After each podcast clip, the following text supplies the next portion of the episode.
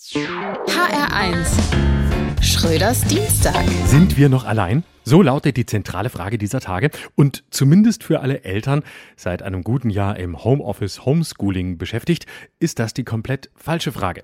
Hier heißt es, Wann sind wir endlich wieder allein?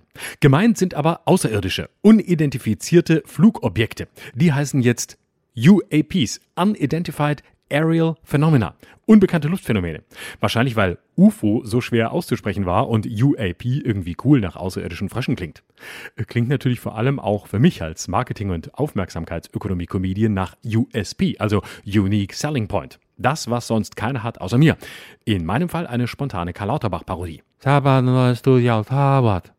Für viele Homeoffice Homeschooling Eltern ist es aber nicht USP, sondern UPS, also UPS kurz UPS, der Paketzusteller, mit dem sie in den vergangenen 15 Monaten viele Erfahrungen machen durften.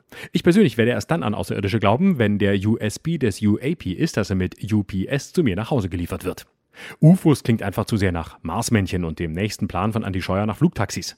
In den USA schwappt die UFO-Welle jedenfalls hoch. Und auch hierzulande scheint es nur noch eine Frage der Zeit, bis Spinner, Verschwörungsgläubige und Wissenschaftsabgewandte anfangen, überall Aliens zu sehen. Ist Merkels Raute am Ende gar keine Raute, sondern die Form eines UFOs? Die Geste, eine Botschaft an Außerirdische, wenn ja, welche? Holt mich hier raus? Ist Merkel selbst ein Alien? Man sieht ihr ja schon an, dass sie manchmal gerne nach Hause telefonieren würde. Warum landen Aliens immer in den USA? Schwer vorzustellen, dass sie auch mal in Brandenburg landen würden. Und wenn, dann nur, um Elon Musk abzuholen und zu fragen, was der Quatsch mit dem Tesla im All sollte.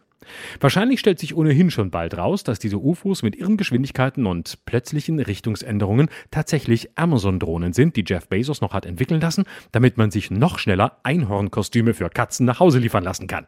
Allerdings ist das auch das beste Argument dafür, dass es keine UFOs gibt. Wenn es welche gäbe, könnte man sie nämlich einfach bei Amazon bestellen. Schröders Dienstag.